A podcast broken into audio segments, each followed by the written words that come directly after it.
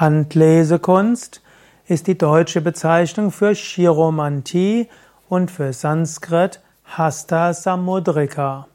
Handlesekunst ist die Kunst, die Hände anzuschauen und dann aus den Linien der Hand bestimmte Schlüsse zu ziehen, aus den Hügeln der einzelnen Hand und auch aus der Größe der Finger, der Form der Hand und so weiter.